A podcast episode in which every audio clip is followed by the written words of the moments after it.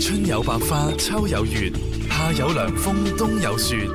氣象九九三，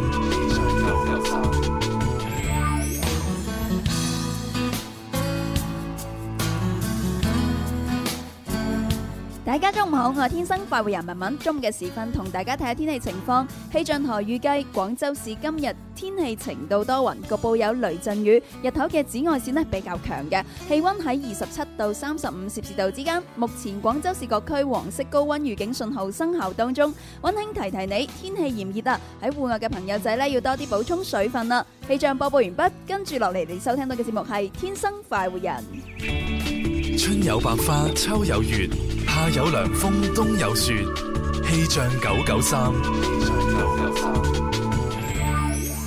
天生快活家族成員鍾明秋全新暖心抒情單曲全面上線，夕陽的餘暉，黃昏的溫暖，打造今年廣東樂壇耳目一新嘅優質原創作品《日落餘暉》。一轉眼滿臉是遺憾，這雙腳仿似被拘禁，沉溺世界一方到天荒，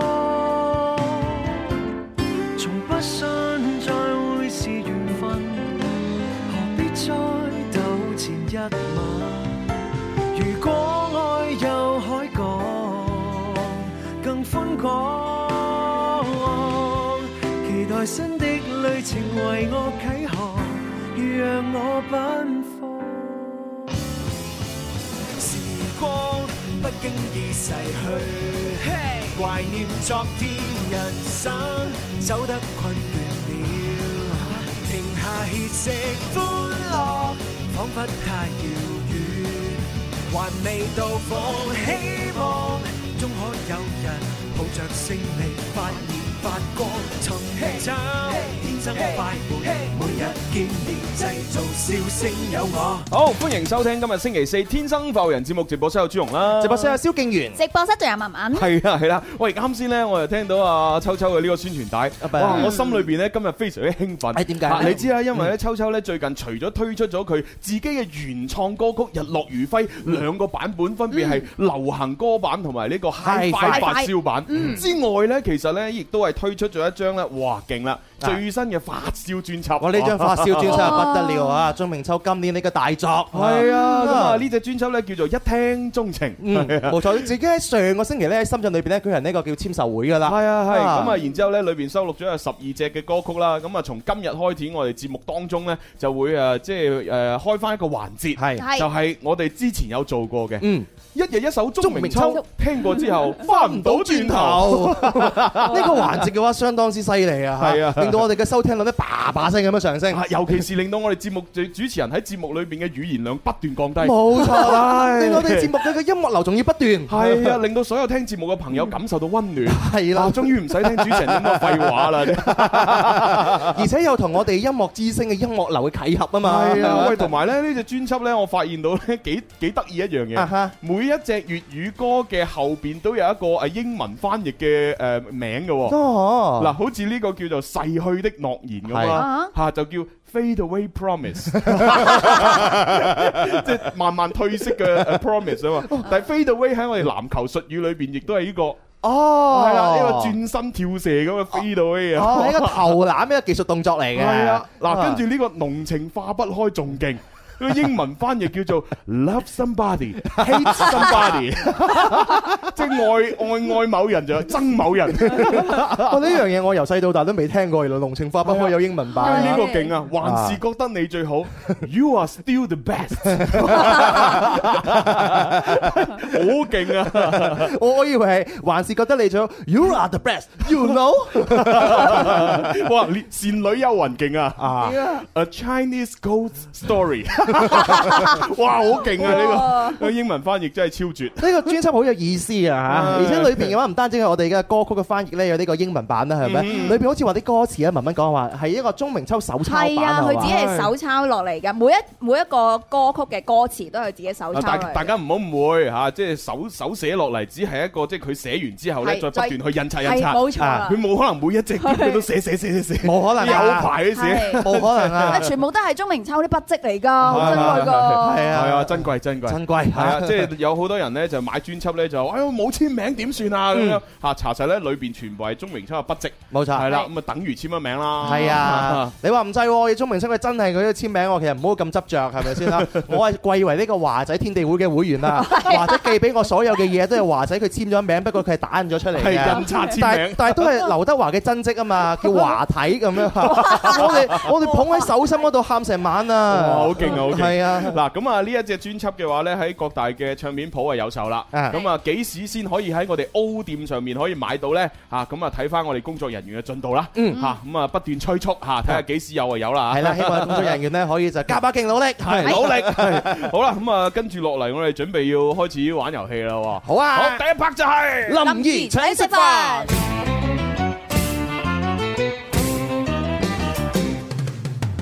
邊個請食飯先至夠哥仔？打通個電話請你答問題，柴米油鹽而家就樣樣貴，但係我埋單，你有乜問題？A B C D，諗清楚先至話我知。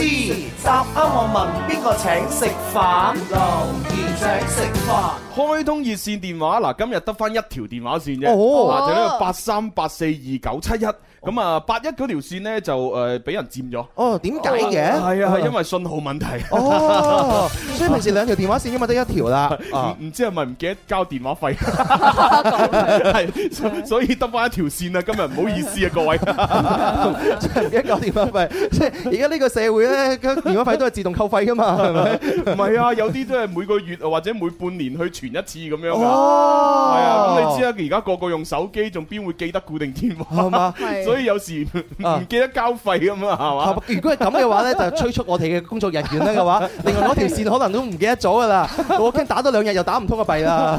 今日我哋檢查翻 啊。如果都打唔通，我哋打朱紅熱線 啦。你咪有成五六台手機嘅，係咪？係啊，是但拎一台出嚟。都 得嗱咁啊，反正咧今日啊，我哋遊戲熱線咧得一條吓，啊就係零二零嘅八三八四二九七一，嗯係千祈唔好打錯啦。如果你係我哋嘅朋友，前面都係打零二零噶。係咁啊，今日我哋玩啊 Yes or No 題啦嗯，啊答啱一題馬上攞獎品。近期嘅獎品咧，哇，係喂，真係非常之厲害。啊阿小強話俾我知啊，佢特登咧行過去美心嗰度睇過，原來咧一盒月餅都兩百幾蚊。哇！唉，我每日喺節目裏邊送咁多盒月餅，原來都嚇可能送上千嘅喎。係啊，一盒兩百幾蚊㗎。係係啊，嗱，我哋而家咧就係送緊呢個誒美心月餅，包括有呢個雙黃白蓮蓉啊，有呢個果仁啊，同埋有呢個冰皮月餅。嗯係啦，正而且冰皮月餅仲要係米妮同埋 Daisy 嘅呢一個畫像嚟我嘅。哦一聽可愛啊到就知道係限量㗎啦。係啊係啊係啊！咁啊，各位朋友咧嚇喺我哋節目當中玩咗遊戲，贏咗啊！如果你想揀月餅，就可以揀美心月餅啦。哦，好方便嘅一樣嘢啊係咁啊！如果大家想買嘅話呢，就自己上公眾號香港美心西餅就可以買到啦。哦啊送貨上門，嚇最近好好，因為中秋節就快臨近啊嘛，係係係係咪？打通個電話嘅話，你有五百分之五十嘅機會贏到月餅。冇錯。係咁啊，另外呢，如果大家覺得啊中意飲湯嗯啊，中意呢就係品嚐陳皮嘅美食啊，就可以呢就係攞我哋價值三十八蚊嘅張老伯陳皮燉湯券㗎。啊！下個星期六九月二十三號，我哋將會喺張老伯陳皮膳食餐廳金沙洲店咧舉行哈哈超美食會。係啦，啊。嗯咁啊報名嘅名額全部已經敷晒啊！咁啊，大家要等下次啦。係啊，我見到路路勝好似好失望咁樣樣啊，下次嚟過啦。唔係，不過又係我哋錯嘅，啊哈係嘛？因為咧，我哋誒宣傳呢個活動嘅第一、第二日咧，都冇講到報名方式。哦係啦，咁我好多嗰啲誒，即係第一次聽節目嘅朋友咧，就唔知點報名。哦但係我哋啲老聽眾醒目嘛，係佢知一定係打二六一八七六三零或者揾阿傻娟噶啦。哦係啦，咁啊全部已經佔晒名額。 啊所以話咧，真係 啊嚇，所以老 friend 係有着數啲，就係咁樣樣係啦啊係嚇啊。咁我哋下次嘅話都提前咧就公佈下呢個二六一八七六三零。係係係係係好，咁啊講咗咁耐，要接電話玩遊戲啦。喂，你好。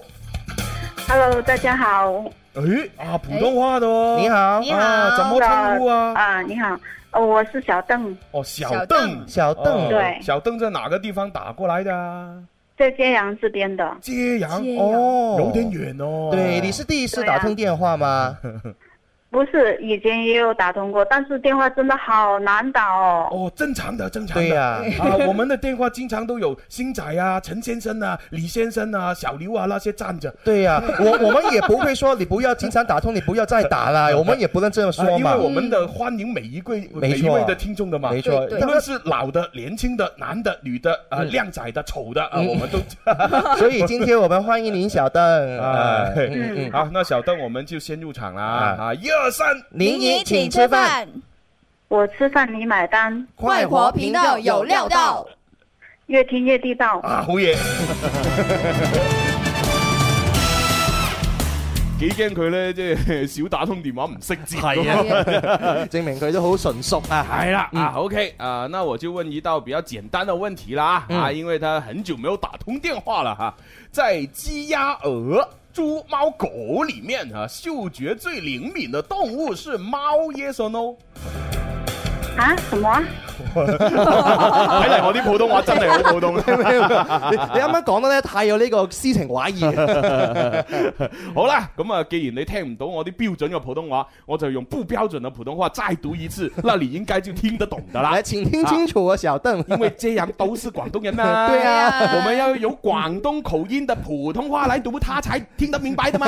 對啦對啦不得了哈！啊，嗱，在那個雞、鴨、鵝，還有豬、貓、狗裏面啊，秋果最靈敏嘅動物呢，就是貓 啦。yes or no？啊你咪話咧， 我聽朱紅啱啱講呢個，我清楚啲啊，喎。清楚好多 係嘛？系啊，好，我們啊，小鄧請回答。老舍，耶，很好耶！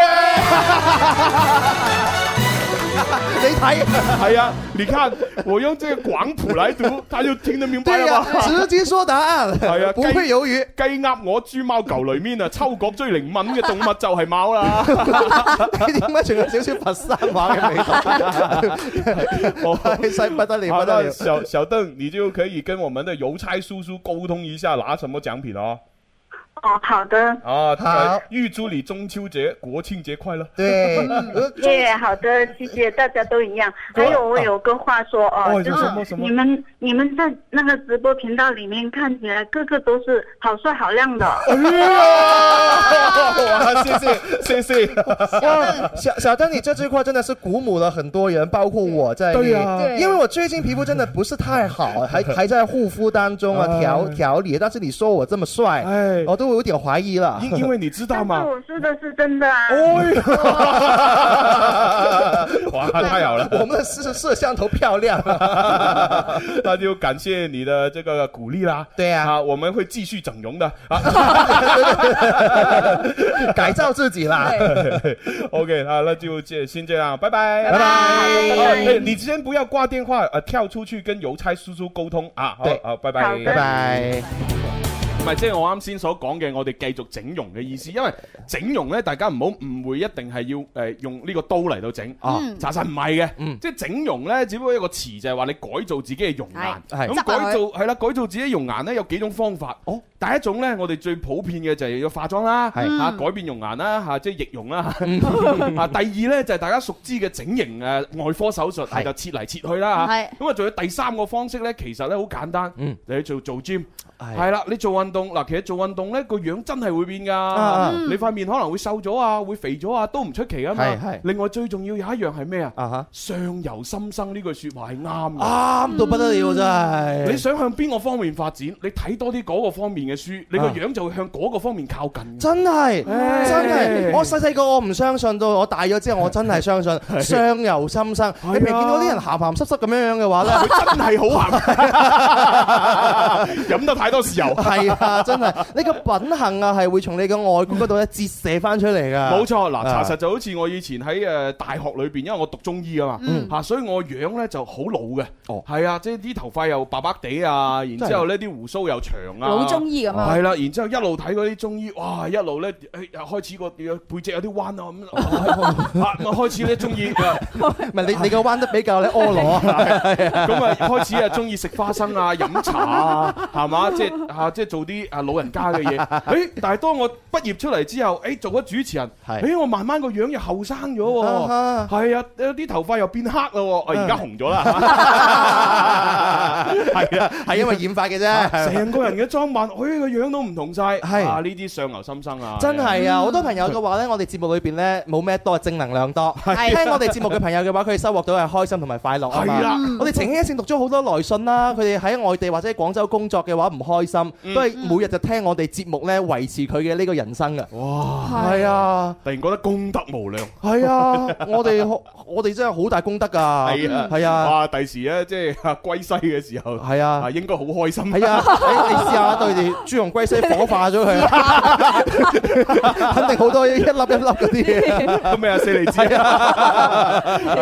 好啦，誒，我哋講翻啦。其實啱先嗰題誒問題咧，雞鴨鵝同埋貓貓狗豬裏邊，肯定嗅覺最靈敏，一定唔係貓，唔係貓係狗。冇錯啊大家知噶嘛？係係啊嘛，所以我覺得警犬嘅話咧，就鍛鍊嗰只狗嘅呢個靈敏性，更加之有方向感。嚇就係啊就問問，即係會聞嗰啲有冇違禁品啊？冇錯啊！只狗會出嚟咁樣聞下。如果有嘢，我就哇哇哇因為呢個狗咧有二點二億個呢個嗅覺細胞，可以分辨出大概有兩百萬種嘅物質發出嚟嘅唔同嘅濃度嘅氣味哇㗎，咁犀利啊！係啊，哇！真係兩百萬喎，如果從嗅覺嚟講，我哋每一個人都狗，連狗都不如 喎。係啊人哋聞到兩百兩百萬種，我哋聞得嗰幾種啊！哇你真係狗都不 如啊！咁如果你聞到嘅話，就唔使有警犬 啦係嘛，咁啊係咁啊係，咦？咁我哋咪會失業？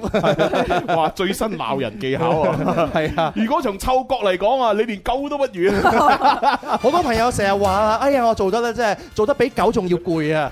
唔好意思，狗係冇你咁攰嘅，OK。只狗舒服好多。咁真係係咯，幾舒服啊！食嗰啲嘢可能仲好過我哋正常人啊。係啊係啊。 係咯，嗯喂，誒咪住先，我哋玩咗咁耐，好似係咪應該要聽下鍾明秋嘅歌 咧？唔係唔係第二 part 播嘅咩？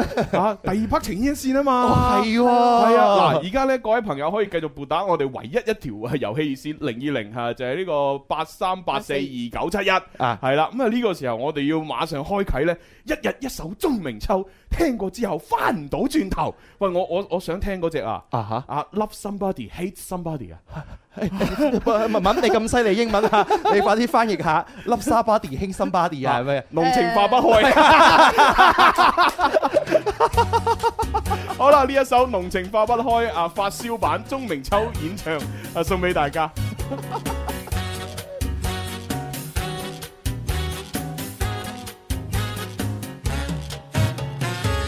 情越濃，越會化不開，看不清那未來。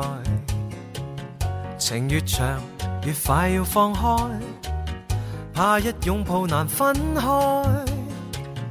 為愛你，佔據你一生，比分手更殘忍。若愛你，卻要你犧牲，怎麼可算情深？臨別前望見你眼睛，聽不到你共鳴。重聚時，但怕這記憶要消失了才珍惜。在那裏你會更開心，我怎可以自私？為了你有更好開始，再不捨也願意。我不懂愛，有誰會更懂得愛？我不心痛，有誰會更加心痛？我珍惜你，你亦要珍惜你自己。你不相信，有誰會更加相信？你不知道，有誰會更加知道？縱使不見，愛情亦可天荒地老。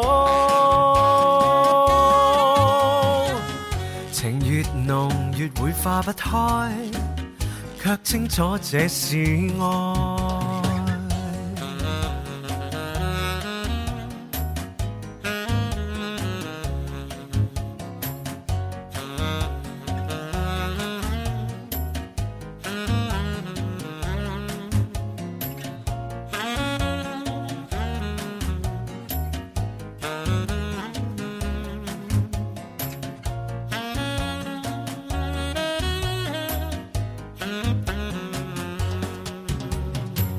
情越浓越会化不开，看不清那未来。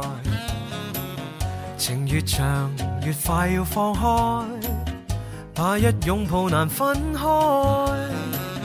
在那里你会更开心，我怎可以自私？为了你有更好开始，再不舍也愿意。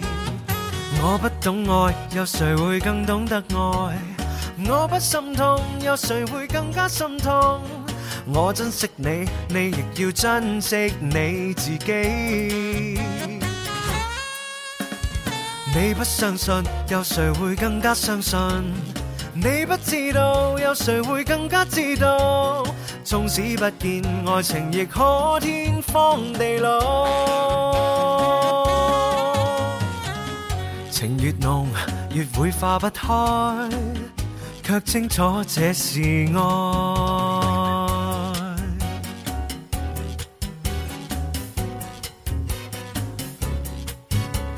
哇，好正呢個版本，好似喺度一路聽，可以一路跳緊 cha cha 咁 樣。周華健嗰個版本嘅話，佢有周華健獨特嘅味道啊！但係鐘明秋呢首歌咧，我聽到有少少嘅跳皮喺度。哇，尤其是嗰啲英文翻譯啊，love somebody, hate somebody，點樣睇都唔係濃情化不開。佢佢又愛某個人，又恨某個 人， 就係情濃化不開啊！唉，好勁嗱！咁啊，如果大家係想擁有呢一隻 CD 嘅話呢，記住啦，各大唱片鋪有得賣嚇。咁啊，另外呢，亦都可以預告一下嘅就係九月二十三號晏晝嘅三點，亦即係下誒下個星期六。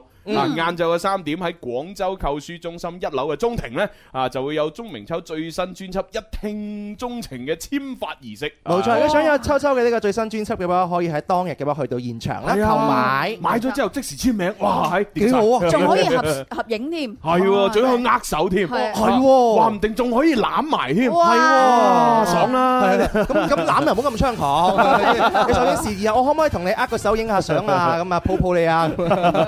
秋秋，我要攬攬。哦，秋秋，誒，攬攬券，呢個朋友叫做 Lucky Candy，佢就話啦：哦睇你哋做節目啊，真係好鬼開心嘅啫咁樣使啊。乜講？呢位 叫啊啊， 佢話好正好正，呢首歌好好聽，俾啲掌聲啊秋秋。啊哇！係耶呢位叫阿志嘅朋友，佢話鐘明秋唱得好有感情啊，呢節拍唱得好準啊。我使乜講？啊如果唔係點錄專 輯啊？就算佢本來唱功好一般啊，錄出嚟嗰張專輯啊，都會整整得好靚仔啦咁。梗係啦。何況鐘明秋本來唱功就好好，係啊唉真係嘅。對於呢嗱，你試下我同阿蕭公子唱功咁一般啊啊，我哋出隻 CD 啊，嗰度全部都靚聲啊，一定對得好準，冇走音。係啊因為電腦技術勁。 咁的而且確，我哋上年呢個時候真係出咗喎。係啊，係啊，你聽過我哋唱歌冇走音啊？冇冇係冇，啊，只不過現場唱會走音，現場嗰啲特色嚟㗎嘛。係咪係特色特色啊！嗱，一個叫 Hayden 嘅朋友又話啦：，哇，朱紅啊，有每日一首鐘明秋，點解冇咗個每日一首兒歌嘅咁樣喎？啊，因為兒歌咧，暫時為鐘明秋養養老先，係係咁啊每一首鐘明秋完咗之後，就再每一首兒歌咯。係咯，兒歌我哋都播咗好幾日啦，係咪？ 係啊，係啊。咁我又成日播噶嘛。畢竟我哋唔係兒童節目嘛，係我哋又唔係咩豆丁，又唔係咩誒章魚哥 哥，又唔係嗰個唔知邊個嚇，即係嗰啲兒童節目主持 人，我哋啲成人節目嚟噶 嘛，係開心嘅成人節目。係啊係啊，係 好我啦，同章魚哥哥好熟的，係哦啊，对啊，係啊，啊，他经常丢请你吃饭啊，對啊，啊，我都没吃过，係啊，我我你知不知道在章魚哥哥心目中我們是很紅的？真啊，對啊，啊，我本来就 很浓。好啦，咁我哋接电话啦。咦，我喺现场啊，傻 J，你好，啊，哇，吓得我真係一接嚟好似山窿咁啊！好啦，咁啊，傻娟已经出动啦。你好啊， 好，阿傻 J 你哇！好，咁難打都打得通啊，得一條線。系啊，问你怕未？系恭喜你咯，，啦，好啦，阿傻但係我 J。驚我玩唔 贏啊！我好想要，但我驚我輸。哦，正常啊！喺我哋嘅節目裏邊咧，失敗者經常都係有百分之五十噶。係啊， 但你抱住因為平 yes 我撈五十五十啊嘛。嗱，唔食但唔使驚，因為你而家大住個肚啊嘛。你啲大肚婆咧，個小朋友會俾到好運你嘅。係啊係啊啊，放心啦。嗱，我問你啲簡單啲嘅咯。誒好，入場先，一二三。林兒請食飯，我食飯你埋單，快活頻道有料到。越聽越地道。誒，好。好啦，咁、啊問呢個呢就最簡單嘅問題啊！嗯中國歷史上最早稱自己為皇帝嘅人係夏禹，yes or no？死啦！唔可以電話打電話問我老公，我使唔使 Ờ. 啊老？公對歷史熟，我對歷史唔熟㗎。你係咪中國人嚟 㗎？咁都唔識嗱，我好慢咁樣讀多次，你自己諗。啊，中國歷史上最早稱自己為皇帝，呢、個皇呢係上邊一個白，下邊一個王，大王嘅啊王，三畫王啊嚇，夾埋嘅嗰個字。第一位稱自己為皇帝嘅嗰個人係夏禹，yes or no？夏呢就係夏朝嘅啊夏，夏天嘅夏禹呢就大禹治水嘅禹。哦，啊下 OK 雨，啊大家知道啦嚇，啊我哋嘅歷史上面嘅朝代開始就係夏商、西周、東周咁樣，哦係一路咁樣落去啊嘛。哦，可能啊係 tips 嚟嘅喎。好啊，請你回答啦，yes or no sir？可唔可以打電 話？打打電話求咁助都要打電話？俾我求助一下啦！唔阿得 J，你需要知唔道得我哋呢個直播節目嘅話咧，下邊有好多人等緊嘅。系係啊，啊我而家準備一分鐘之後去廣告啦。啊撞 Ờ, 下啦啊，咁 Yes Sir 啦， Yes sir 係錯噶，哎呀啊 真係冇辦法啊！唉，即係有啲時候啊，即係嗱，我真係唔係唔係唔係話得罪，啊，點解會有嗰個詞語出現呢？嗯，就係因為咁樣啦。係嘛？嗰個詞語叫做無知呃呃，係啊啊，咁啊唔講啦，因為講出嚟得罪人嚇，嘛。係嘛？啊，雖然我都唔係好知嚇。但係遇到阿 J 呢一個 今次呢個問題之後嗯，我發覺原來無知呃呃嗯，係真係有道理嘅。係嘛係嘛係嘛，咁 咁又唔好咁樣啊講，但係佢唔代表所有呃呃啊嘛。係佢即係無數個呃呃裏邊其中一個啫。冇錯啦，唉，所以只係暫時佢嚟講係無知呃呃，嗯啊，大部分都係有知呃呃嚟梗嘅。係啦係。好多朋友嘅話咧，通過我哋嘅遊戲環節，知道自己咧某方面有啲不足啊嘅，不足係啊係啦，咁我哋咪去學習咯，係咪係自己改進，係啊啊，提升翻自己 嘅 level，係你咁樣提升，哎你你 喂哎高咗喎，你啊！ 你你點樣做到嘅？哎緊高翼 腳。啊好啦，咁啊，大家知啦，其實中國歷史上最早叫自己做皇帝嘅嗰個人呢，係嬴政秦始皇啊嘛。啊，始有祖係啊，有咩你叫始皇帝秦始皇咁， 佢咪就係第一個咯。冇錯，啊嗯唉，天命最高，古天樂都有教啦。冇錯，冇真係錯。咁啊，咁啊，朱紅真係唔好怪啊，婆答唔啱嘅朋友啊哦，因為甚至乎文文可能佢都唔識嘅。好難識 啊，有咩可能唔識啊？真係。文文文暫時未係呃 阿 J 佢咧大肚婆，即係一人傻三年嗰種 咧，呃，你啲人嗱，你呢句真係得罪人 啊啦。即係大肚婆都大肚婆都係咁樣你噶嘛。你 道行未夠啊！係啊， 真你係。唔講出嚟咧，呃呃咩算數啊嘛？阿追唔緊要㗎，A 次衰咗，下次就會成功 嘅。啊下次會成功嚇哎係啊係咁啊，時間又差唔多，我哋要準 備對誒對對標係啊嘛，即係買埋廣告。轉頭翻嚟咧，會有情牽一線啊！我哋今期咧會同大家探討下人情同禮金嘅問題啊！哦，係啊，稍後再玩啦。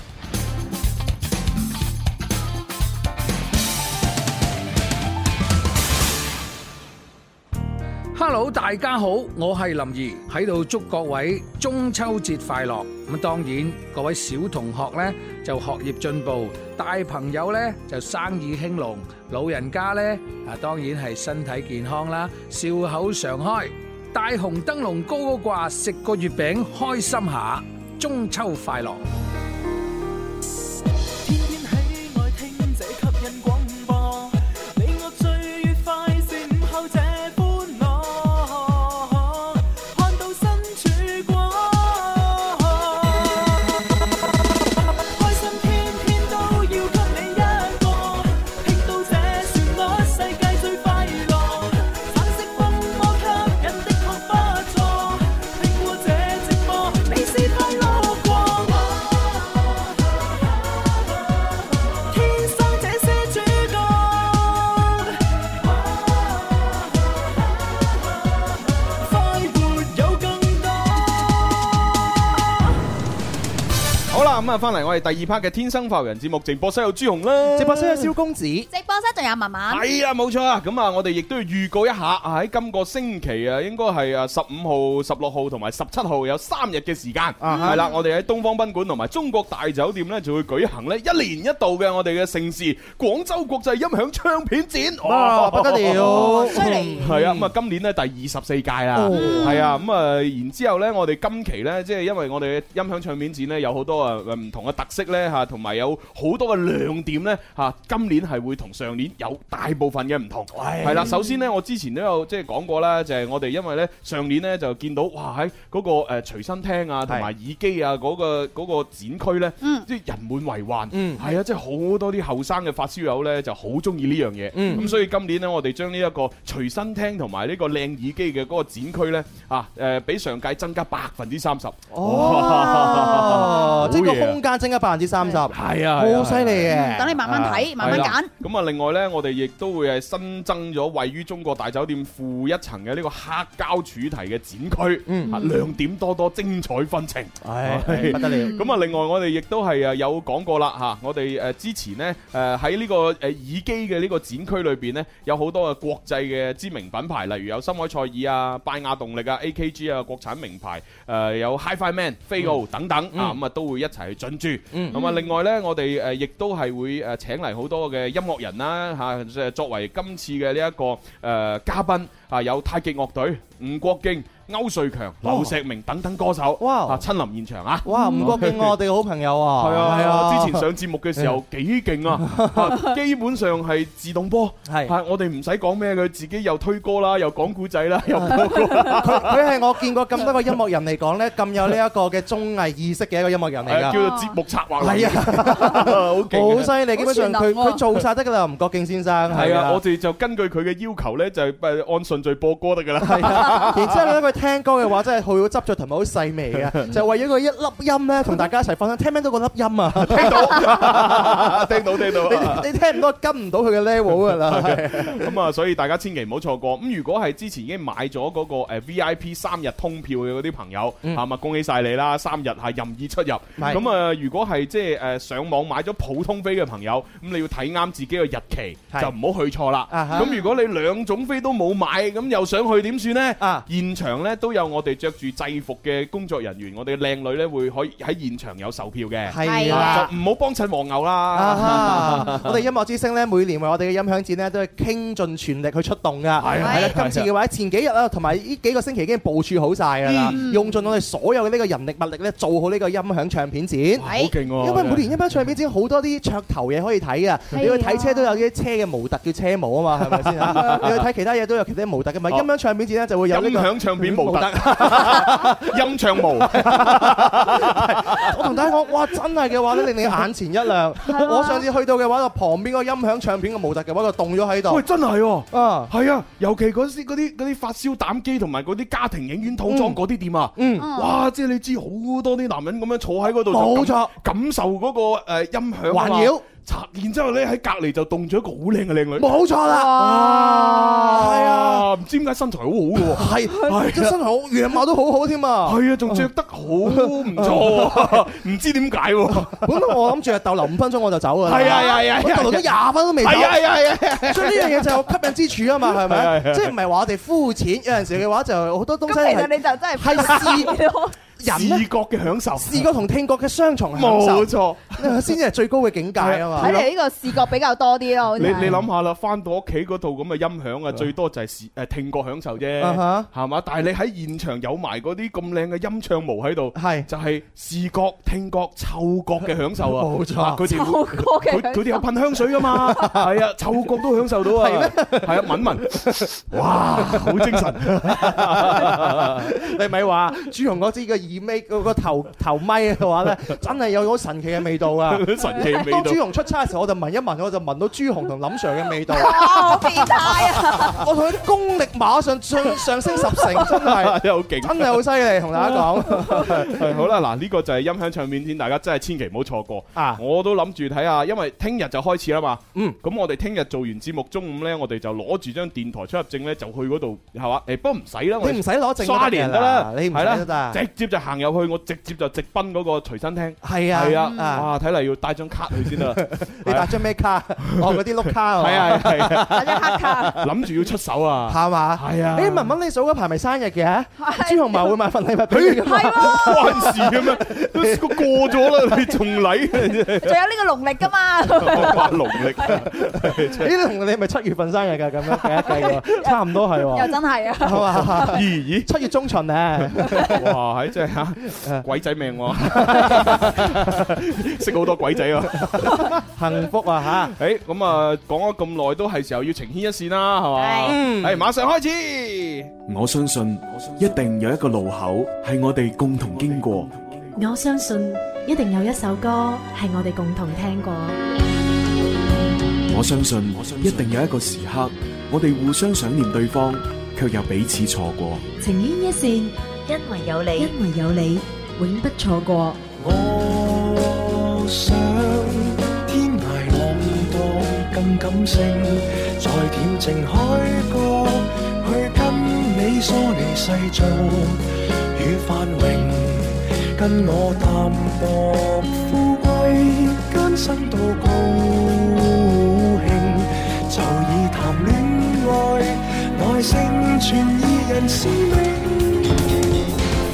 好啦，嗱咁啊，我哋咧就情牽一線咧，今日有一個話題嘅喎，嗯啊呢個話題咧就其實誒，即係我我我我唔知我應該用咩方式嚟開啓，係嘛？誒，或者我哋首先咧就係同大家誒誒叫做誒明確一啲定義先，係嚇，因為咧喺我哋身邊咧就好多一啲後生嘅朋友嚇，係包括我哋一啲做編輯嘅一啲同事嗯嚇，佢哋成日都搞錯一個問題。嗯吓就係人情同埋禮金係係唔同嘅。嗯哼，好多時候呢，即係我尤其是唉，好痛心一樣嘢，就睇到我哋快活頻道嗰、個嗰、個呃微信推文係嗯哦，有一期呢，就係、呃好似係咩越問越開心，定係乜鬼嘢？係嗰個咁嘅編輯嘅同事，真係我唔知佢究竟係讀書係點讀嘅。嗯哼。禮金同人情嗰啲分唔出係乜嘢。嗯係嚇，即係成個誒、呃主題，成個頁推微信推文嘅頁面呢，講嘅好似係我我唔記得講禮，好好似係講人情嘅。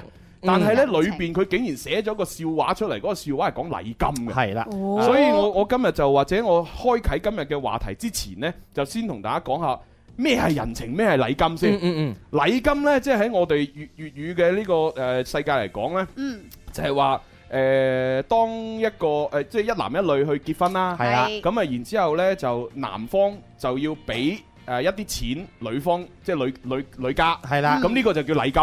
嗯係咁女方呢，亦都係有一啲嘢陪佢嫁嘅，就係嫁妝，係啊就係咁樣噶嘛。嗯，咁而人情呢，就係話一男一女結婚，嗯，然之後就請啲朋友過嚟飲。嗯，咁假假如係阿蕭同阿文文結婚，啊係哇呢呢呢個真係 真係我難為你啊， 難為我啊難為我啊難為住先啊，係啊難為我啊然之後我係阿蕭嘅朋友，咁阿蕭請我嚟飲佢哋呢餐喜酒，啊咁我俾阿蕭嘅嗰啲錢就叫人情。人情啦，係啦，所以人情同禮金係係兩樣嘢嚟噶嘛。絕對係兩樣嘢嚟㗎。當初你，我以為所有人都知道啊，呢樣嘢係哇大家都明㗎啦。我都係咪先以啊為所有人知㗎。我去參加朋友嘅呢個婚 禮，嗰啲朋友即係結婚嘅新郎哥就話：，喂，你俾幾多呢一個嘅人情俾我先？啊肯定佢唔好講我哋俾幾多禮金俾我，佢唔會咁樣係講啊噶係啊嘛，係咪係啊係啊係先？啊大家都係約定俗成，呢個我我覺得係一個常識問題嚟係㗎啊。係，但係竟然咧出現喺我哋身邊嘅朋友身上，佢搞唔清楚，佢仲要係一個編輯嘅工係作啊。咁呢樣嘢我其就覺得其實嚴格嚟講，佢唔係我哋朋友，佢只係我哋嘅同事啫。係嘛啊而且我都唔唔知佢 咩樣。你 你冇講，好多人都唔知道佢係咩樣嘅。係咁係咧，我就覺得我我我有少少乜嘢叫四個字痛心疾 首。係啦，啊，而且呢我提出咗佢有錯誤，但係冇人話要改正嘅喎。嗯哼，啊，好神奇喎呢樣嘢。究竟係咩勇氣就促使佢哋嚇誒誒繼續錯落去呢？誒係啦，人咧有時有時好奇怪㗎，都當面咧兜口兜面指現咗佢錯誤嘅話咧，其實內心冇掙扎，因為點樣咧嗯啊就三個字叫自 尊心。係因為人就佢就覺得話係啊，你講得好啱啊，咩都係你啱晒啊，但係你好鬼討厭啊咁樣， 佢就唔會喺當口當面話我唔好意思，我做錯咗，我去改。嗯好少人會咁樣做得出咁啊係嘅。真正咁做得出咧，已已經叫做好員工。但係真係好員工呢個世界上邊咧，就 九牛一毛好少有嘅。係，但係有佢啦。但係我哋今日呢，只係想講清楚一樣嘢，就係禮金同埋人情呢，其實係兩樣嘢嚟嘅，係唔同嘅。咁啊，如果係普通話嘅世界裏邊咧，應該點樣叫呢兩樣嘢呢？哦嚇咁啊，當然可能叫法有好多。咁啊，其中可能大眾上比較誒，即即係大多人接受嘅嗯禮金呢，可能普通話叫彩禮，係即係彩禮彩禮啊，哦嗯啊彩禮。咁如果係嗰個人情呢，咁啊普通話有啲人係會叫分子錢。對，唉，分子錢係啊，係誒係我記得曾經有一次咧，誒誒吳宗憲嘅好朋友嗯康康，佢嗯結婚前幾日結咗婚誒㗎嘛，康康都上過嚟節目啊上過嚟啊節目啦啦，佢都講過 佢結婚啊嘛，但係嗰陣時咧，誒吳康康要結婚啦，係吳宗憲咧身陷呢個財務危機，嗯哦全民都話佢破產冇晒錢咁滯㗎係係係係嗯啦。但係咧，既然我嘅好朋友康康結婚，吳宗憲佢點樣問人借錢，嗯俾嗰個嘅誒叫做分子分子錢錢，係啦，就俾阿康康，康攞咗之後嘅話，佢康喊，哦，憲哥，你已經沒有 錢了，還要借錢給我， 我真的好感動。跟住吳宗憲就誒、哎康康啊，我們都這麼多年了，好朋友，你第一次結婚嘛，對不對？第一次 結婚啊對，還有哎第二次啊，我肯定要給你啦，憲哥，你對我太好了。跟住後面啊，康康就講一句説話啦，但是憲哥，你以前欠我的錢還沒有還給我， 你什麼時候 還？係啊，好傻哎係啊， 呢個就係關於呢個康康結婚嘅份子錢嘅一個段故事。啊啊咁所以其實嗱，我哋拋出咗一個話題就係禮金同埋人情啦。咁我哋亦都想喺我哋嘅節目嘅微信同微博嗰度咧，即係做一個統計，啊即係現今嚇二零一七年嘅中國。誒、我哋叫哦廣東省啦嚇，誒、嗯又或者係如果有外省嘅朋友聽節目都可以一齊發過嚟，嗯就係話而家常規嚟講， 即係你去誒、參加場婚禮，你做人情大概做幾多錢呢？哦 嗱，因為我就已經好耐冇做過人情啦，我係好多年前呢，就誒有參加婚宴嘅時候呢，就俾一百蚊，一百蚊好多年前，幾多年？哦，好多年前啦。係啦，但係後來由於做咗主持人之後呢，我每次去婚禮呢，就唔使俾錢，仲有錢收添。係啦，不特止。 啊所以我已經唔知道而家嘅市價究竟做人情大概俾幾多。係嚇咁啊，大家可以將自己要做嘅人情呢，就喺發過嚟啊，等我哋要知道下。係咁，另外就係結咗婚嘅朋友，亦都去不如統計下。啊啊，我哋嗯大家冇經驗係啊嘛？咁我哋有統計下呢，就係話究竟你娶老婆嘅時候，嗯你俾幾多禮金女方呢？誒真係呢樣嘢好講究啊！係啊係啊係啊好多人話哦個女啊得一世人就係結一次婚嘅啫嘛，禮你又知金㗎啊 知住 先啦啊，知所以佢就比較執著呢個禮金冇嘅。錯有啲覺得禮金就唔緊要嘅，你倒不如啊大家開開心心啊擺餐喜酒，啊同埋呢，你話俾人情呢，最好你講你個金額之餘呢，講埋你一個所在嘅地方。哦係喎係喎因為唔係同喎地方佢呢個嘅誒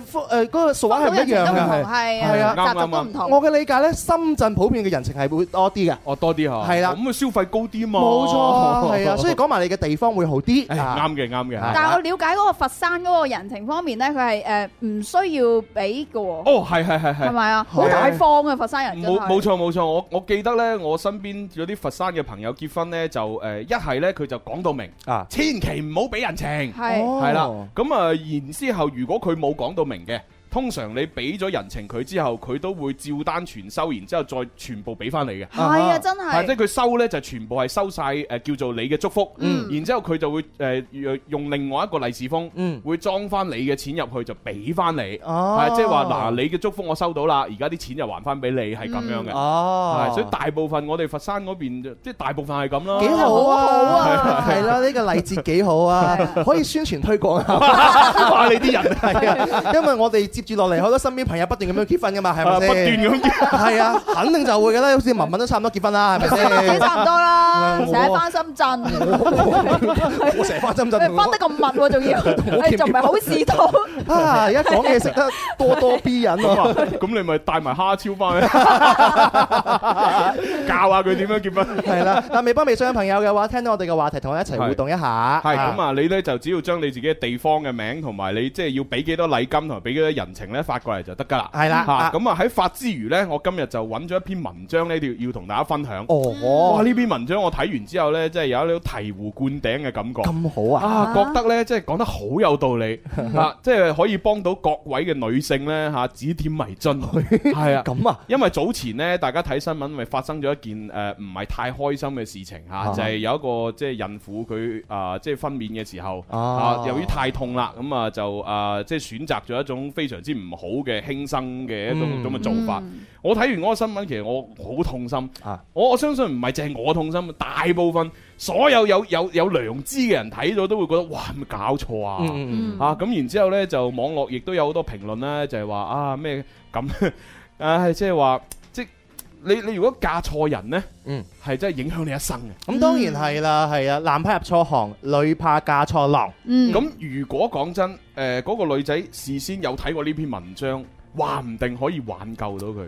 啊，哇！呢篇文章我覺得即係寫得非常之好啊！啊佢個題目就叫做《禮金暴露咗原生家庭嘅三觀》。咁啊，作者呢係一個叫做牛油果嘅朋友， 牛油果呢，佢係一個佢自稱係一個相信愛情嘅文藝 媽咪。佢媽咪佢曾經寫過另外一篇代表作叫做《婚姻裏最不該窮養的是妻子》啊！呢篇文章我好熟悉喎，好熟悉你咧你咪你有你有讀過啊？我係嘛哦冇冇冇冇讀冇未，過暫時未。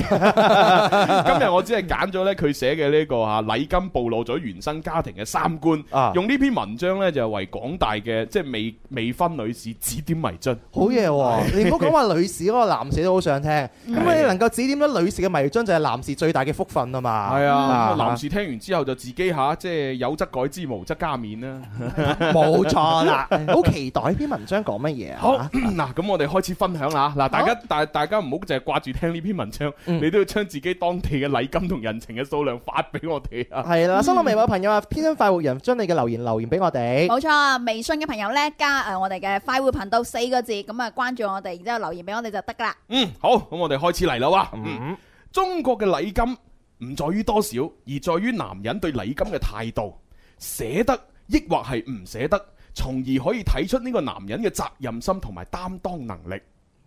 第一件事，隔離屋嘅一個女孩子叫做小麗，本來下個月要結婚啦，但係去到月底嘅時候，突然間宣布分手。罪魁禍首竟然就係禮金。小麗嘅父母咧提出啊，要向男方咧就誒收呢個八萬蚊嘅禮金。誒，佢哋諗住咧用呢一筆嘅誒禮金咧去買一啲新嘅家具啦、電器啦，就作為呢、個誒誒、呃嫁妝嚇。咁啊、嗯普通話就叫皮渣咁樣啦嚇。嗯嗯咁啊，剩低落嚟嘅錢呢，啊，咁啊，誒，小麗嘅父母呢，亦都係諗住會係幫個女呢，就存喺銀行，等阿小麗呢有急需要用嘅時候，先再攞出嚟用。嗯好啦，而小麗嘅呢個男朋友，亦即係準新郎啊，叫做張斌。張 斌啊，化名嚟嘅啫，係啊，啊咁啊呢位啊張先生呢，婚前嘅嗰個誒工資卡呢，一直都係係喺佢媽咪嗰度保管。咁啊張先生嘅媽媽呢，就唔同意俾八萬蚊嘅禮金。哦，然之後仲要直接去揾阿小麗呢，就傾條件，不斷咁喺佢面前喊：，唉，我哋屋企好窮啊哦啊，俾唔起八萬蚊啊，可唔可以着兩減啲啊？咁樣。咁啊，小麗呢，嚇見到哇喺未來啊奶奶好似好慘咁啊，於是就翻屋企呢，嚇又同阿父自己父母商量啦，就話：哎呀誒誒、呃男家話俾唔起，可唔可以平啲啊？咁樣嚇。咁呢個時候，小麗嘅父母就好氣憤，因為佢哋心裏邊諗：我哋從細一路養阿小麗，養咗十幾廿年。使咗至少啊都幾百萬啦、而家、我只不過提出攞八萬蚊嘅禮金啫，而且我哋都唔係睇中呢一筆錢，我哋係希望男家將小麗睇得比錢更加之重要。好啦，雙方嘅父母呢，誒、呃就嗯覺得既然大家都傾唔埋啦，不如就約出嚟見面傾細節啦。哦，嗯，傾到禮金嘅問題嘅時候，男方嘅父母就講。誒、結婚嘅呢個婚房啦，誒、呃呢個車啦，同埋呢個擺酒婚宴嘅費用都係我哋男家出，所以我哋男家就攞唔出咁多禮金，最多就攞到兩萬蚊出嚟俾你哋嘅啫。哇！呢、個時候呢，女方啊，小麗嘅父母呢，就氣憤不已，因為佢哋係咁諗嘅。其實房即係呢個屋同埋呢個車，其實你哋已經係結婚之前已經買咗㗎啦。嗯咁而婚宴嘅費用冇錯係你哋出，但係俾人情㗎嘛。嗰啲、人情全部都係歸你屋企啦，所以其實根本你哋屋企係唔會蝕本嘅。我哋屋企提出有八萬蚊嘅禮金，都只不過係想自己個女可以風風光光咁嫁出去，希望佢幸福快樂啫。你哋咁都俾唔到，好啦，特雙方又傾唔埋欄啦。嗯哼嗯本來係一件天大嘅喜事，最後卻因為呢個禮金啊傾唔埋而搞到不歡而散。哎呀，作為準新娘阿小麗，佢就怪自己父母呢諗嘢太過之現實，佢覺得自己可以唔要禮金，只要有婚禮就得啦。嗯但係小麗嘅阿媽就同佢講。婚禮啊，禮金係開啟婚姻嘅第一把鎖匙。嗯，亦都係打開你老公心門嘅一條鎖匙。你連呢條鎖匙都攞唔到，你點樣走入佢嘅心裏面呢？哦佢唔肯俾禮金你，其實就表示佢唔夠愛你。哦，有啲道理喎。係啦嚇，果然呢個果然好特哎別嚇。準新娘將誒，咪如先係啦係咪去廣告啊差唔多哎呀哎呀，係啦原來去廣告。 當你講果然嘅時候，我知道差唔多去廣告啦。咁咁，我哋轉頭翻嚟再繼續讀翻呢篇文章啊，轉頭見。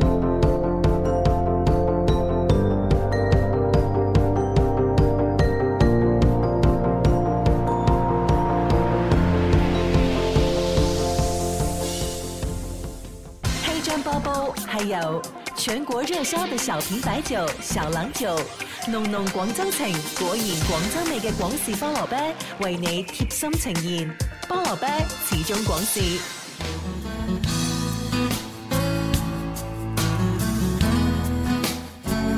大家中午好，我係天生快活人文文。中午嘅時分，繼續同大家睇下天氣情況。廣州市今日中午到傍晚多雲到晴，局部有雷陣雨，氣温喺二十六到三十五攝氏度之間，相對濕度喺百分之五十五到百分之八十五之間，吹輕微嘅偏北風。目前廣州市各區黃色高温預警信號生效當中，温馨提提你，戶外嘅紫外線呢好強啊，記得提早半個鐘搽定防曬霜先出門口啦。氣象播報完畢，天生快活人繼續為你開咪。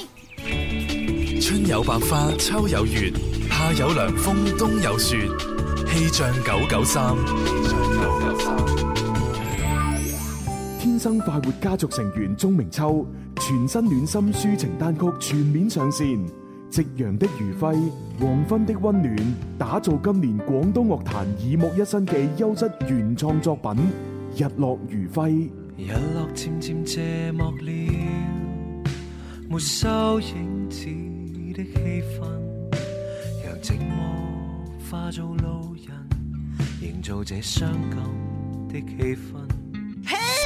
快活似天生快活人，趣味要天台向下沉，研究隨身本領，微笑時多給力，自信隨時開咪。I love you baby，天生快活人，哦哦天生快活人，午夜派對，天生快活人，yeah yeah yeah，天生快活人。好啦，咁啊，翻嚟第三班嘅《天生浮人》節目吓，咁啊，直播室有朱容啦，直播室有蕭敬元。直播室仲有文文。系咁啊！啱先咧就分享咗一篇咧吓，嚟自牛油果呢位 呢位朋友嘅文章，咁啊只係讀咗前面一小部分，咁啊已經咧就開始咧啊有聽眾好激動啦，哦係咪好激動啊啊？好似呢位聽眾咁咧，佢就留言佢話咩借口啫？咁都要真係攞得出嚟先得㗎，好多家庭啊，真係好難一次過攞八萬蚊出嚟俾人呃誒，唔係俾禮金㗎。哦啊哦，咁呢位朋友真係比較之激動啊！係啦，咁啊，但哦係咧，我誒你嘅激動係情有可原嘅，哈嚇，因為咧我未讀晒篇文章，你唔知道內幕係係係哦係嗯即啦係。我哋唔好話企喺呢位朋友你自己嘅個人立場，係企喺呢個故事嗰個主人公嘅立場睇冇錯，先。咁啊，因為我哋啱先提到呢個故事就係小麗同埋張先生準備結婚，係咁啊，然之後咧就小麗嘅阿爸阿媽咧提出要八萬蚊嘅呢個禮金，其實佢哋都唔係話收晒㗎，佢哋收呢八萬蚊主要係幫佢哋誒新屋買電器啊、買家私啊，然之後剩低落嚟嘅錢咧就存誒俾阿小麗自己存住嚇應急咁樣啫。即係其實嗰八萬蚊都係俾翻俾佢哋啦。係啦，其實嗰八萬蚊都係俾翻佢兩公婆嘅，就唔係阿爸阿媽要係嘅。之但係咧，男家咧就死都唔肯俾，啊嚇啊就話喂唔得啊！我屋企冇咁多錢啊，我最多俾到兩萬咁樣。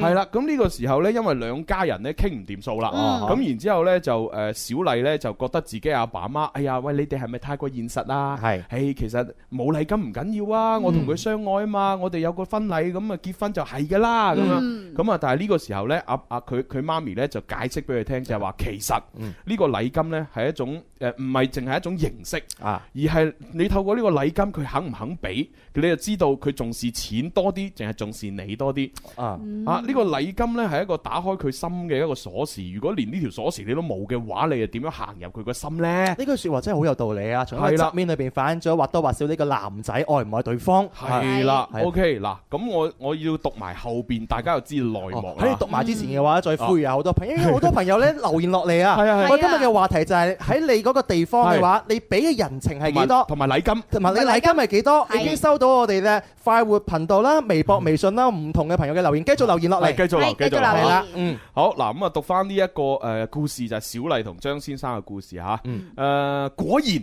啊，張先生仲係堅持吓，只能夠俾兩萬蚊嘅禮金。但係小麗喺一個機緣巧合之下，嗯知道佢張工資卡裏邊其實係存咗二十幾萬。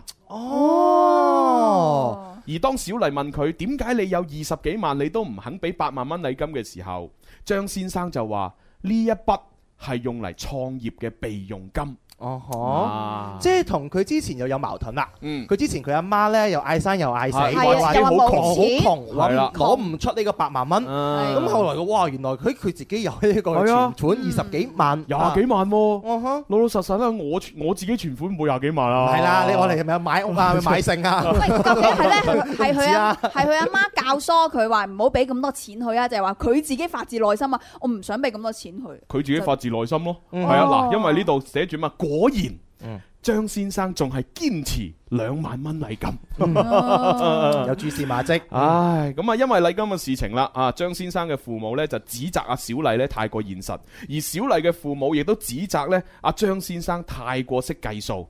啊，咁樣係誒雙方嘅原生家庭呢，三觀係明顯唔夾嘅，嗯亦都預見咗佢哋未來對錢嘅態度會非常之唔同。咁所以，如果小麗真係嫁咗過去張家，日子亦都唔會好過。哦，係啦。嗱，其實從呢件咁少嘅事呢，得出嘅一個小嘅結論就係、因為兩家人對錢嘅呢個概念啊，真係誒、呃大家理解好唔同，嚇、嗯一個就認為誒、哎錢重要啲，一個認為誒、哎其實錢誒同、人去相比，可能人會再重要啲。係咁所以喺呢一種兩個家庭呢，即係對錢或者係對呢個世界嘅三觀都唔係好一致嘅情況之下，如果呢單婚姻真係促成咗，嗯其實可能就係一個悲劇嘅開始啦。哦， OK，好，呢篇文章呢，又寫咗第二件嘅事例。OK，哦，有人話禮金呢樣嘢係中國婚誒誒、呃、結婚習俗當中嘅陋習，其實呢，老祖宗留落嚟嘅呢個習俗，亦都有必然嘅智慧嘅。嗯我哋呢唔主張呢個天價禮金，但係亦都唔提倡零禮金。畢竟呢，人哋女方啊，啊，即係養咗二十幾年嘅一個寶貝女，要嫁到去你男家嗰度，俾一定數量嘅禮金呢，其實係對女家嘅尊重。嗯哼，嗯，我有一個朋友叫 Mila，誒、佢呃早前呢就結婚啦。咁啊，佢同佢老公呢兩個人誒，因為誒、呃一齊去買屋，所以呢就借咗銀行嘅貸款。咁啊，佢嘅老公阿龍呢，原本係嚟自一個農村嘅家庭，咁啊收入呢其實好一般嘅啫，所以根本呢就唔唔會攞得出幾多禮金嘅。咁但係呢，作為誒、呃女方 Mila 嘅父母呢，就比較開明啦。佢哋好體恤阿龍一個人喺城市裏邊打拼，所以雙方家長見面談婚論嫁嘅時候，大家氣氛都非常之咁融洽。嗯，阿龍即係南方啦，阿龍嘅父母就話：雖然呢，佢哋係農村家庭，收入比較低，但係呢十幾廿年裏邊慳慳埋埋呢，其實都儲到大概十萬蚊，可以作為婚禮嘅禮金。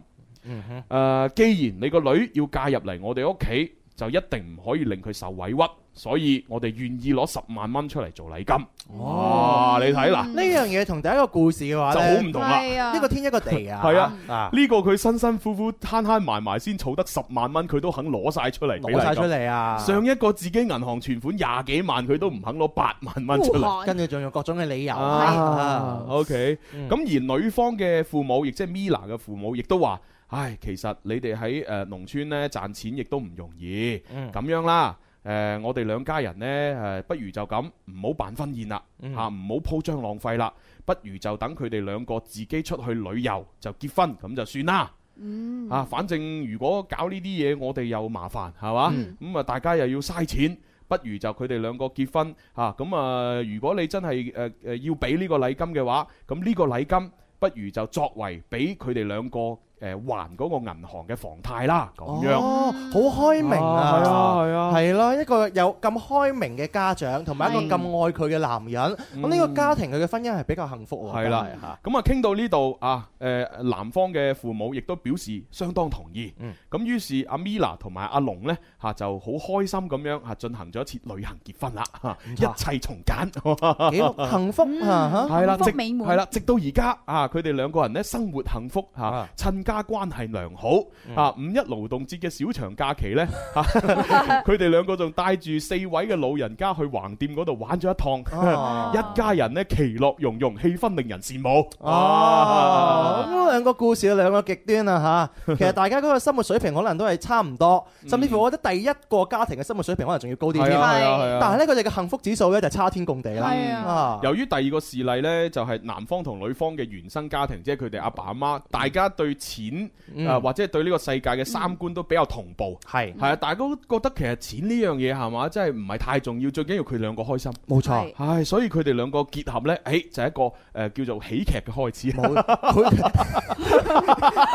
幸福嘅開始 啦，幸福喜劇嘅開始啊，係啊，大家開心啊嘛，係咪係啦先？所以能夠做到咁融洽嘅話，你唔係兩個人幸福啊，你係咧三個家庭都幸福啊。係啊男方嘅爸爸媽媽幸福，佢哋兩公婆幸福，女方嘅爸爸媽媽又幸福。冇錯，所以呢，我嘅朋友阿 Mila 呢，經常都講啊，結婚呢其實就係嫁俾呢一個男人嘅原生家庭，嗯所以嫁人之前呢，必須要先睇下佢屋企人點樣對待禮金呢一件事，因為禮禮金係最容易暴露佢原生家庭嘅三觀嘅。哦，嗯咁呢個時候牛油果呢位作者就總結啦。誒，呢個總結好重要啊，各位認真聽啊，唉認真聽，認真聽，點樣總結呢？係啊，聽完之後即係吓，啊能夠指點各位未婚女士嘅迷津啊！我覺得男士都指點緊啦，已經真 係認真聽啊，文文你啊，你就遲啲結婚㗎啦嘛，好似講到你唔結婚咁樣你叫埋蝦超一齊聽添啊！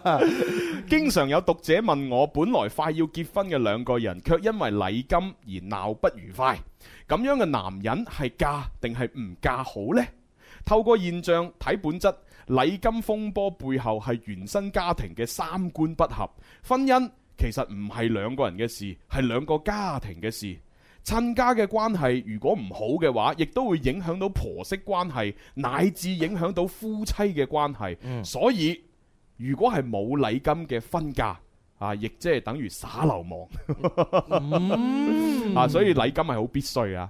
中國嘅禮金呢，係幾千年流傳落嚟嘅呢個誒婚嫁習俗，有人話佢係陋習，其實佢存在一定嘅道理。除開天價禮金唔講啊，禮金唔單止可以睇出女方喺男方心裏邊嘅地位，亦都可以睇出兩個原生家庭三觀到底係夾定係唔夾。我曾經喺網上面睇到一個提問嘅貼。啊貼誒貼紙啊一個誒發帖啦啊嚇提問嘅，就係話有一對情侶相愛三年啦，去到談婚論嫁嘅年齡，咁啊男方呢就買咗屋，女方呢就提出要三萬八嘅禮金，但係呢，攞完呢個禮金結婚之後呢，就還翻俾男方噶啦，但係男方屋企人竟然死都唔肯，就係因為呢個原因啊，佢哋要分手啦。男方家裏誒、呃男方嘅屋企人就要講：嘿，我們要娶一個不要離間的姑娘。嗯哼。咁作為呢個女仔，佢就喺網上邊發咗呢條貼，就問各位網友：唉，其實我同佢拍拖都三年啦，其實為咗三萬八嘅禮金就放棄三年嘅感情，值唔值得呢？大部分嘅網友回答都係咁樣嘅。連三萬八都唔捨得出嘅屋企， 呢一種原生家庭三觀不正啊！仲話要娶一個唔要禮金嘅 嘅女仔喎、不如就等佢個仔做一世光棍啦。所以呢，女人一定要揾一個原生家庭三觀都係端正嘅婆家，咁樣先至會幸福嘅。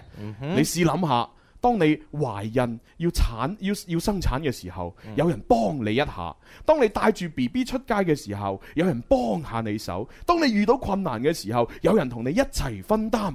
佢哋所有嘅南方嘅人都會將你當係自己屋企人，而唔係外人。咁樣你係咪會好幸福呢？嗯哼，如果女人嫁咗俾一個三觀唔端正嘅原生家庭，就等於跌入咗一個萬丈深淵。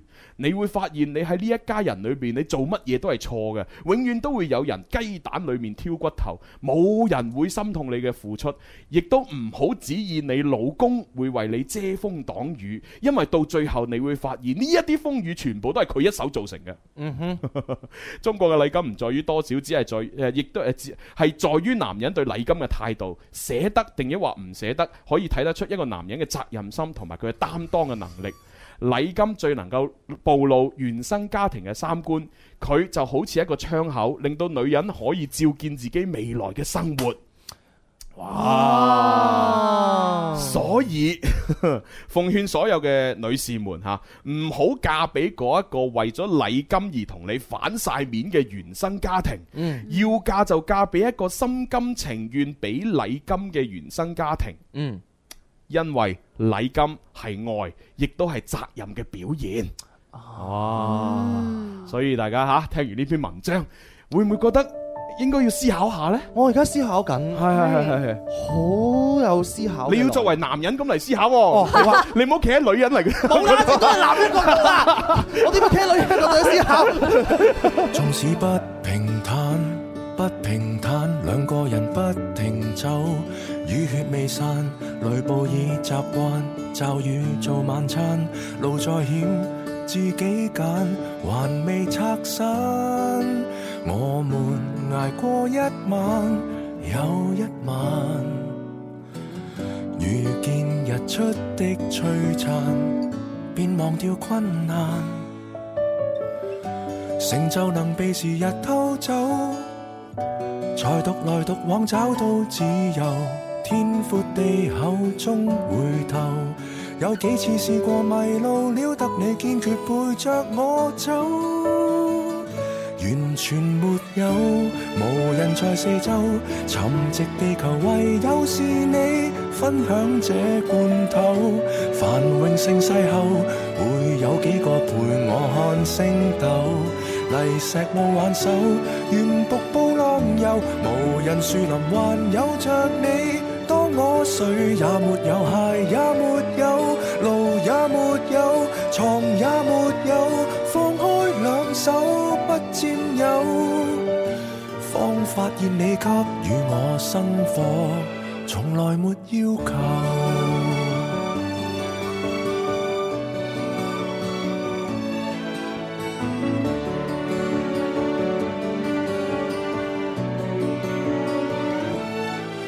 縱使草原少，沙塵多，你至少依然肯跟我渡過。誰願意伴我絕處摘野果？越困苦越清楚，濃霧隔阻，斷絕來往一個又一個。在最後身邊的你，未遺下過我。如地圖未提示出口，糧食還未夠走到下游，一再突發的寒流，我只有與你人在野方有福氣同步戰鬥，完全沒有，無人在四周，沉寂地球唯有是你分享這罐頭，繁榮盛世後會有幾個陪我看星斗。泥石路挽手，沿瀑布浪遊，無人樹林還有着你。當我誰也沒有，鞋也沒有，路也沒有，床也沒有，放開兩手不佔有，方發現你給予我生火，從來沒要求。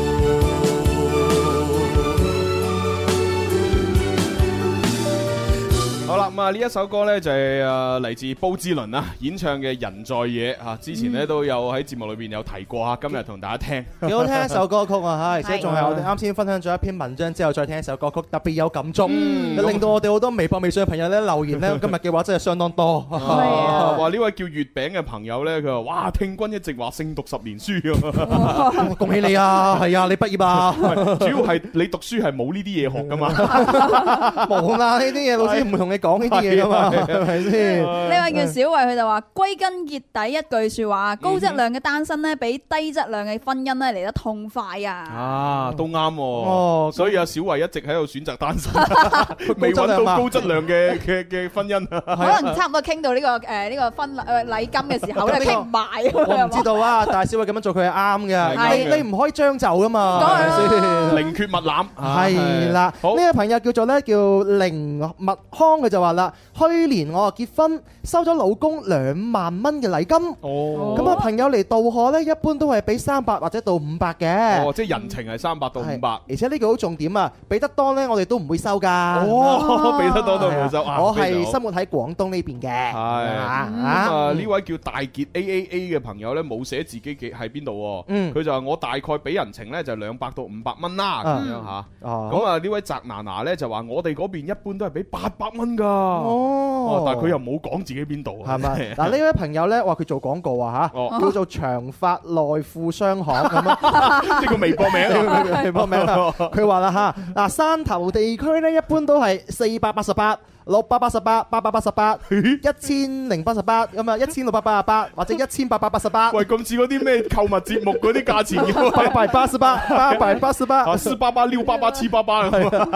佢仲歸納咗，佢話如果喺中山地區咧，一般就係一百到五百蚊咁上下啦。 OK，跟住呢位叫阿阿 Ron 亮嘅朋友呢，就東莞嘅，我係啊嚇熟人朋友親戚，我就會俾一千蚊嘅人情。哦如果唔熟嗰啲呢，俾兩百蚊啦咁。哦，咁佢好實在啊，係係啱啊啱啊嗯好好實在啊！呢位朋友叫阿慧，佢就話：嗱，我係佛山嘅，一般咧就都係兩百三百嘅呢個誒呢個叫做人情啦。係，但係大多數都唔收嘅噃，咁哦 啊，啱啊啱啊又啱正常啊。呢位叫玲姨佢就嗯話啦，佢話我覺得呢，就唔需要用禮金嚟俾幾多嚟評定對方嘅將來。嗯我結婚嘅時候呢，都冇大排筵席㗎，我阿媽呢，要求我要三千蚊嘅禮金，咁我呢，就暗地裏呢，就俾咗兩千蚊老公俾哇禮 金，然之後自己攞三千蚊俾男家講咁樣。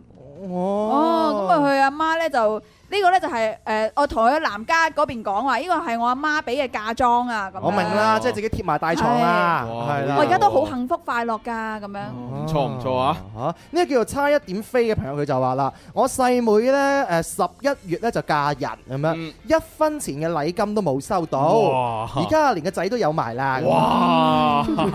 有冇講邊度㗎？佢佢冇講邊度，哦佢冇講邊度。跟住呢位呢叫正能量嘅朋友，佢呢就話我係廣西誒北流市嘅，啊我結婚嘅時候呢就俾咗兩萬蚊嘅禮金，係二零一四年嘅時候。哦哇好具體喎。二零一四年兩萬蚊禮金兩萬蚊呃二零一四，哇都抵啊！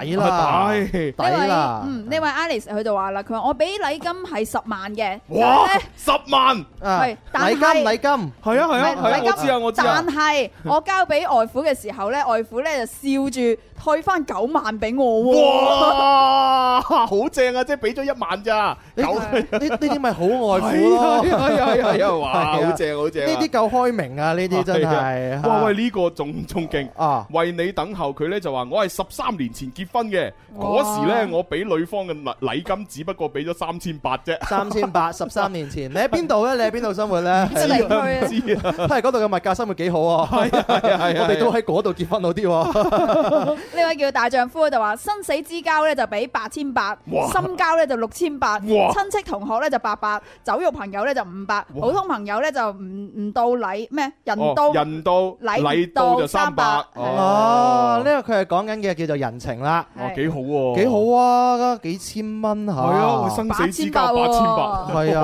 哇，。親戚同學都俾八百 喎，哇，好嘢啊呢！個叫做千里冰封，我唔知佢係咪搞笑嚇。佢話嗱，我哋廣西嘅人呢，嘅人情啊，最少都係二十塊咁樣樣啊二十塊，二十蚊啫。佢係咪打少咗個零啊？ 唔係嘛，二十蚊，喂，又唔一定喎。嗱，呢位誒叫做問好嘅朋啊友，佢話誒我係雲浮市嘅，人情五十蚊。真係係幾年前啊？啊喂但而係家雲仲有咩？雲雲浮啲人好有錢㗎喎。係啊，雲浮係好有錢呃啦。係啊但係，誒哇咁啊有啲地方都可能比較貧窮哇！啲佢佢嘅。佢佢雲浮嗰啲，我去過做過幾次婚宴啊！嗰啲嗰啲洋酒擺到成支塔咁 樣啊！係啊，跟住我誒，跟住佢話：，哎誒你要幾多錢？隨便開咁樣，我係就求其開個價佢，誒冇問題咁樣。哇！咁啊你諗下朱紅你咁高嘅身價，咁佢肯定要好有錢先請得你啦。咁啊好少點樣請得你喎？ 你咁高嘅身價， 你知身朱容身價幾高 咩？我真係唔知，但係反正天價咁高。天天天梯咁高啊係嘛，好犀利啊！喂，呢個好搞笑啊啊！呢個呢叫啊海雲嘅朋友，佢話我有個由細玩到大嘅兄弟，啊喺佢結婚嗰日，居然催問我要人情。結果激到我哋幾個兄弟呢，連飯都冇食就走人，以後都冇兄弟做啊咁樣。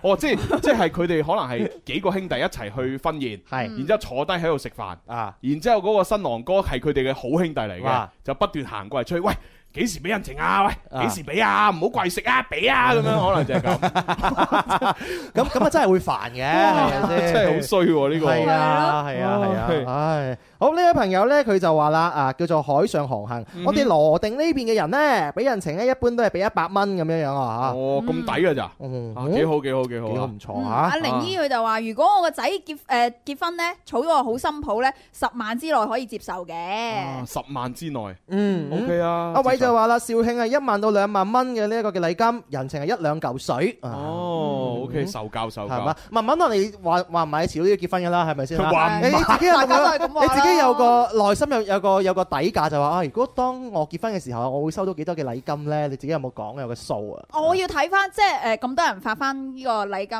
嘅啊答案俾我，我要參考下市價係你幾多。你仲要參考啊係？我真係唔知道市價，你你知唔知以你前應該嗰啲參考下哈超哈哈超會俾 得，喂你俾得幾多啊？哦，你有三十萬 存款，咁俾十萬得啦。就係你應該考慮你男朋友嘅呢個價格，而唔係考慮市價。係啊收市價點收啊真係市價綜合啊冇冇市價呢樣嘢㗎喎。型型車市價要去廣告啦。哎呀，啊咁快哦，哦我哋聽日再玩。